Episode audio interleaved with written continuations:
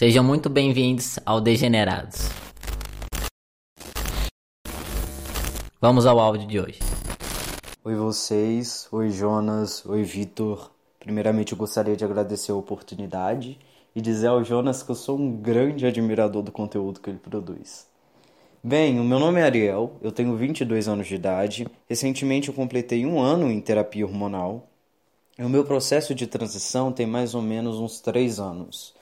Durante os dois primeiros anos foi muito importante que eu fizesse o acompanhamento psicológico para que eu pudesse entender o que estava acontecendo comigo e aprender como eu iria me impor a partir de então, perante a sociedade e aos meus familiares. E isso foi muito válido porque uma grande mudança que eu notei foi o meu processo de socialização. E uma experiência atual que eu tenho para compartilhar com vocês sobre isso foi de uma atividade da ONG Soca HK Internacional da Divisão Masculina de Jovens. Foi a primeira vez em que eu estava em um ambiente onde eu era a única figura trans e estava rodeado de homens cis. E em momento algum eu fui visto como algo diferente, fora do padrão, com olhares de repulsa ou discriminação. Muito pelo contrário. O momento todo eu me senti incluso na atividade e me senti respeitado.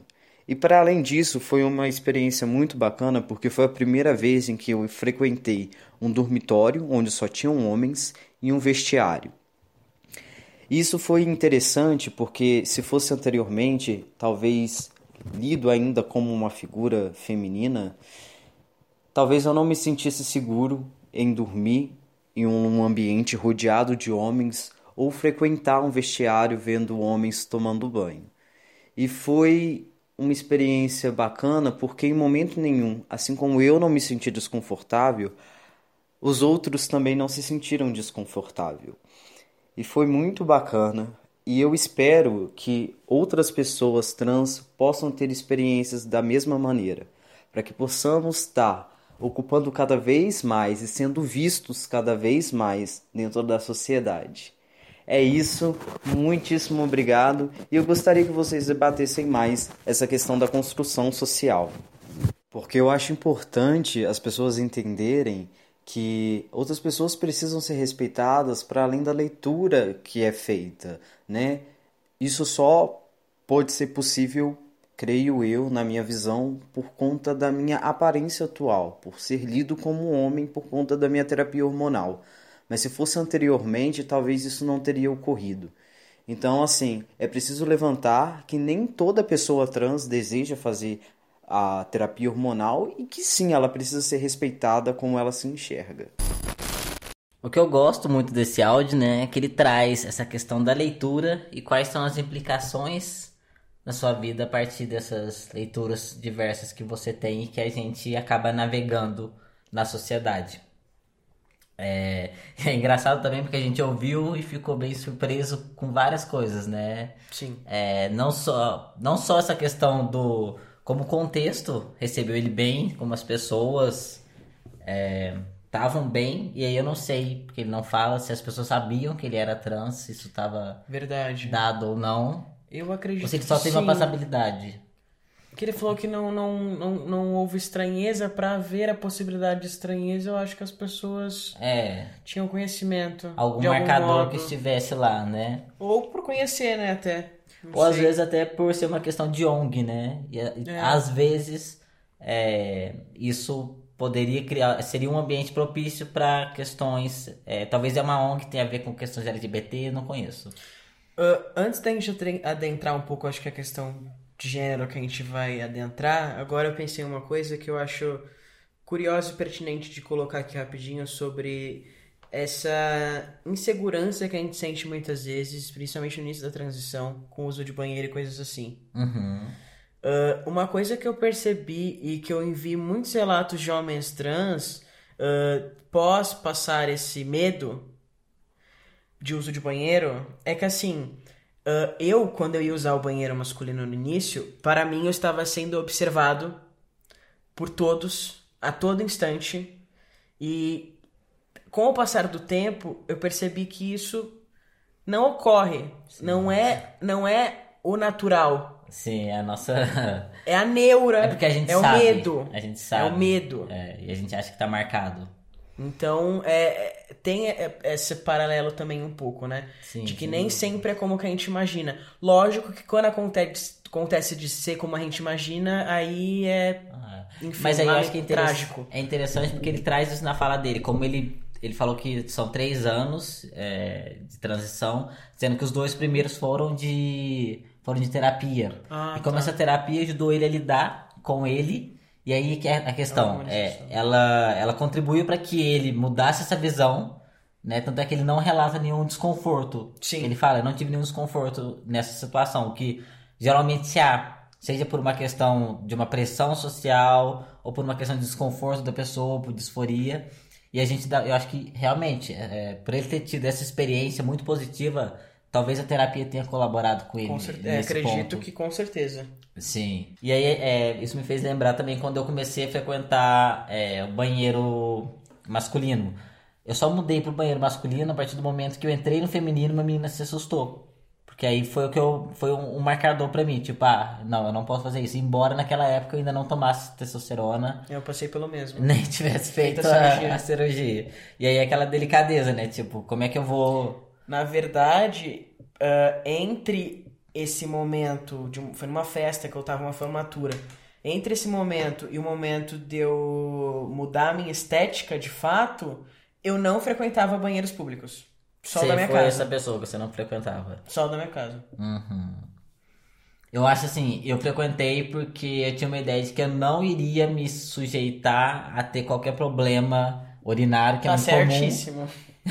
Eu não iria me sujeitar a isso. Mas aí é, partiu de um. é, acho que até de uma primeira é, irresponsabilidade minha de acessar é, um banheiro público e também porque o banheiro público que eu acessava era na universidade.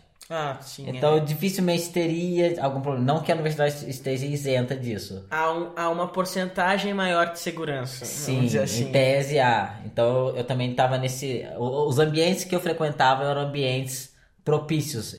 Aí falando então sobre essa passibilidade, sobre essa vivência masculina, né? Sobre viver socialmente como homem. Sendo lido como sendo homem. lido como homem. Ahn, pra mim, no começo, eu senti muito desconforto. Apesar de ser um privilégio, num ponto de vista de segurança e até de ser ouvido, se conseguir se colocar com mais facilidade, foi muito desconfortável pra mim, porque enquanto uma pessoa que teve uma vivência, como eu já disse anteriormente, né, no, no outro episódio, de 20 anos de uma vivência feminina, eh, sendo lido como mulher, ah, foi muito brusco, apesar de já desde sempre ter essa consciência do machismo e tudo mais, foi muito assustador ver a diferença do tratamento, do ouvir, de professores, de restaurantes, garçons, Isso enfim. ficou muito marcado pra você. Eu, eu ficava assustado. Eu, eu me sentia completamente desconfortável e, e sujo de estar usufruindo Por estar consciente disso, né? Esse- de que se e- e pa- de que, usufruir- de que é um de um machismo. muitas vezes sem escolha desse local. Certo. Enquanto a mulher que estava do meu lado. E aí você, é, você teve, porque eu, eu- hoje eu, eu parto disso. É, eu também senti esse desconforto, porque estava claro para mim, sempre foi evidente que é, essa respeitabilidade que eu ganhei foi por conta de ser lido como um homem é, cis, hétero, é, branco. É, mas hoje em dia eu gosto muito desse privilégio. Porque, por exemplo, andar à noite na rua era algo impensado e que eu tinha muito medo, porque era um sapatão. Eu não era nem, não era nem simplesmente uma questão de ser mulher. Era uma sapatão em que as pessoas olhavam e sabiam que eu gostava de mulheres. É, então, e aí hoje, hoje é muito tranquilo, porque é só um cara branco andando na rua por aí. É, então hoje eu gosto desse privilégio. E eu passei por um movimento de policiar muito numa tentativa de bater de frente com essa leitura e o modo como essa leitura é feita e o que ela ocasiona. Coisas bobas e pequenas, mas que pra mim me ajudavam a lidar com a situação e me sentir um pouco tentando fazer a minha parte, sabe? Tipo, que nem eu lembro muito. Na época eu namorava tal, e passou a ser automático os garçons entregarem a conta pra mim. Então, mesmo que eu fosse pagar, era assim eu passar a senha pra minha namorada, porque quando o garçom, o garçom voltasse, ela ia pagar. Sim. Porque é um, um, um ódio E é um clássico, né? que eu Acontece sentia mesmo. que assim, não, não importa quem vai pagar, você vai pagar pra ele. Eu passei a, a- a policiar um É por pouco causa esse daquilo, do que aquilo pra- significa Pra socialmente, justamente né? não estar ajudando a reforçar esse Essa ideia. É, esse, enfim, essa dinâmica, né? E aí eu acho, partindo dessa questão e que foi apresentado no áudio, eu acho que a gente parte pra essa questão da insegurança da mulher, né? Porque ele coloca que ele não sabe se ele conseguiria ter se sentido confortável antes, quando ele tinha uma leitura feminina. Uhum. Então, assim, é, para além de identidade, de gênero, de, de, de, enfim, ah, a gente tem que pensar também é, na problemática que, assim, é, é, para mim é muito maior, En- engloba mais coisas. Por que não uma mulher não poder passar a noite num dormitório masculino Sim, sem se sentir ameaçada? Sim, eu acho que ele, ele coloca como uma questão, talvez, né, que eu tenho interpretado, como uma questão pessoal dele, de Sim. que ele não se sentiria confortável. é, Mas isso é uma questão muito mais social, né? Sim. Porque entra essa questão, né? Uma mulher ou alguém com uma aparência feminina está presente em um ambiente que só há homens, né? Isso não, de fato, é- isso é impensável. Sim, é impensável. Tanto é que é um, é um local que, não, que nem contemplaria isso, porque parece que é uma divisão masculina e só tem homens. exatamente. Então não é nem possível considerar essa possibilidade. Sim, a problemática é porque pa- para além da leitura isso ocorre, sabe? Aham. É, além da leitura de mulher, homem, tipo, por que haver um, um grupo, né? Que enfim, a gente sabe o porquê e tudo mais, mas assim, pra mim essa problemática acaba chegando nesse local Chega também. nisso. E eu acho que ela também dialoga muito com o que a gente conversou no, no episódio passado. Sobre essa questão é, do estereótipo e da norma. Eu, eu imagino que essa pessoa ela tenha uma passabilidade masculina e que ela esteja dentro de uma norma de gênero, do que Sim. é esperado. Também imagino.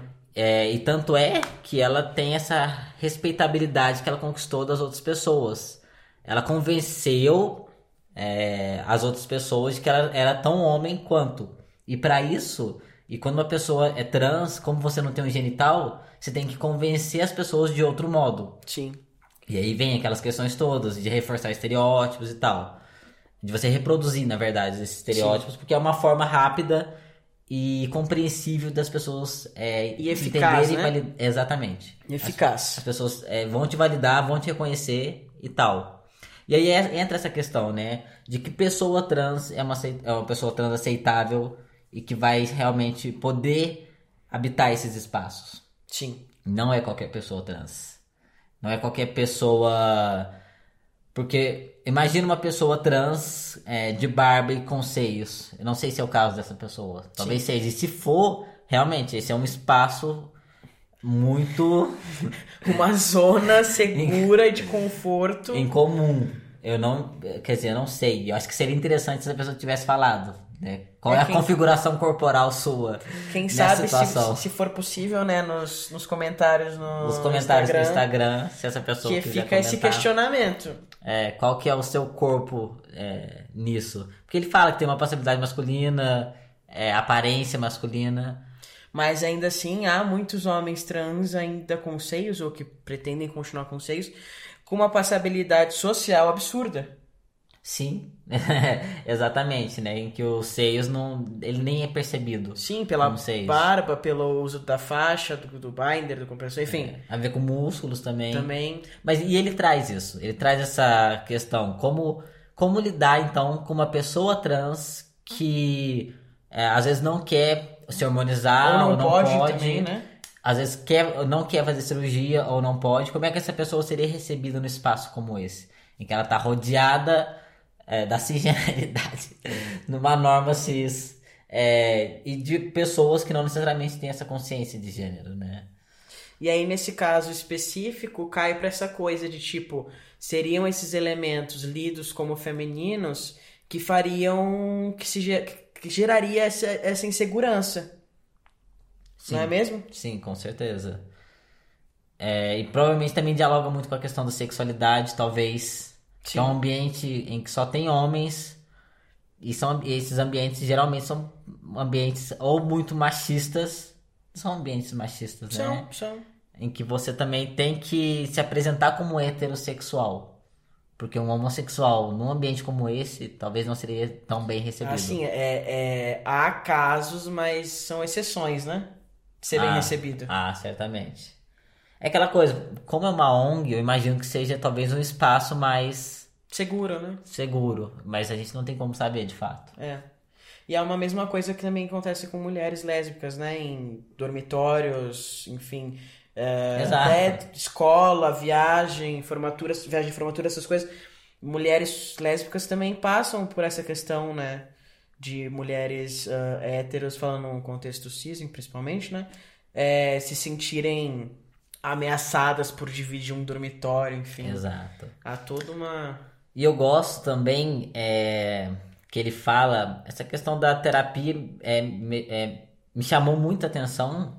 É, eu mesmo não fiz terapia, mas eu gosto dessa ideia porque ele fala desse cuidar de si e se preparar para isso. Porque às vezes, ainda que você tenha super passabilidade, você ainda não vai se sentir seguro em um ambiente como esse. Ainda que você tenha barba, cirurgia imperceptível, muitas pessoas trans não conseguem é, meio que habitar esses espaços. Sim, Eu- é uma. Porque é uma coisa de fato, uma insegurança, uma. É, é, É, aí, consigo também, é, né? Eu acho que aí já é uma questão. A gente tem essa questão social, de como aquilo é recebido, e essa questão pessoal, de como você vai interagir com aquilo. E eu acho que isso dialoga também um pouco com o modo que você lê as coisas, porque a gente tende a, a, a ler o que vai acontecer com a gente perante Com a como a base- gente lê Aham. O, o, nosso externo. Sim, com base em outras, em outras experiências também. Acho Em outras experiências também. eu acho que parte de um reconhecimento de si, e aí você tem que estar atento a você, de fato. É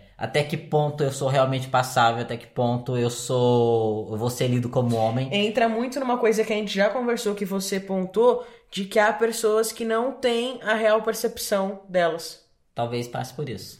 Eu mesmo já senti isso com, com a minha barba em relação ao Jonas. Eu já olhei, tipo, ó, o bigode, a barba do Jonas e pensei, nossa, quero! Só que quando a gente teve esse diálogo, eu pra pensar atenção nisso, prestar atenção nisso, eu já havia alcançado. é, sim, a gente demora. Eu acho que isso é bacana, porque, tipo, existe um delay, acho que pode dizer assim, até que a, ficha começa a cair. Porque, embora eu. E isso, olha só, eu, par, eu parto de uma consciência que eu sou lido como homem, eu sei disso. E quando eu ando à noite, eu, parte de mim sabe que eu posso andar à noite, mas parte de mim sabe que eu não deveria. Que eu ainda tenho isso muito presente em mim.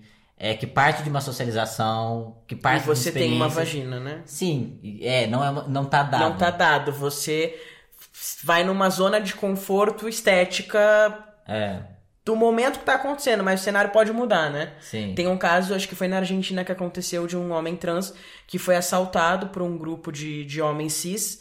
ah, e no final do assalto, abaixaram a, a calça dele, a bermuda dele de zoeira. E perceberam Nossa. a vagina e ele foi estuprado. Nossa, é pesado. Então é também é, é um a gente goza de um privilégio até certo ponto. Sim. A Mel, ah, que era cantora da Manduona, ela, ela fala. Eu já vi alguns vídeos, alguma participação dela em algum vídeo que ela fala sobre isso. Essa coisa da passabilidade. Não há uma passabilidade é, garantida pra sempre, né? Em todos os cenários e momentos. É uma passabilidade. Você passa. Você pode passar. Não quer dizer que você vai passar. Sim. Então a gente também joga um pouco com essa. Com a sorte. com a sorte, é. É, é, me lembrou muito também, é, assim que eu fiz a minha cirurgia, eu tava muito. Eu queria nadar. Eu queria nadar, eu queria experienciar a água no meu peito, sem usar o maiô. Que era como eu fazia antes, né? Eu nadava com maiô, porque eu, não- eu me recusei a não, a não nadar. É, e aí eu não tive. E aí eu já tinha uma certa passabilidade antes.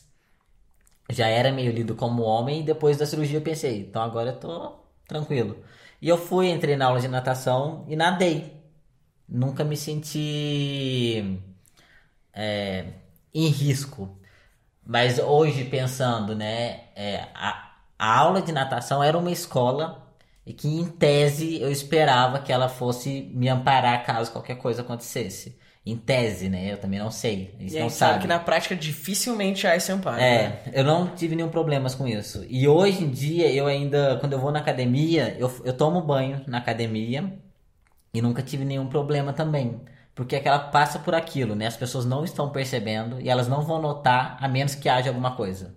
E só problematizando um pouco a sua fala, Aham. apesar de saber que não é a sua intenção, porque eu já vi isso acontecer e já vi críticas em relação a isso. Você falou sobre experimentar água no peito, né? Aham. E aí a gente volta de novo pra essa Ah. questão social de gênero que a gente deveria poder experimentar antes da cirurgia, né? Certamente. É, imagino eu tive essa vontade de experimentar no peitoral, não no peito.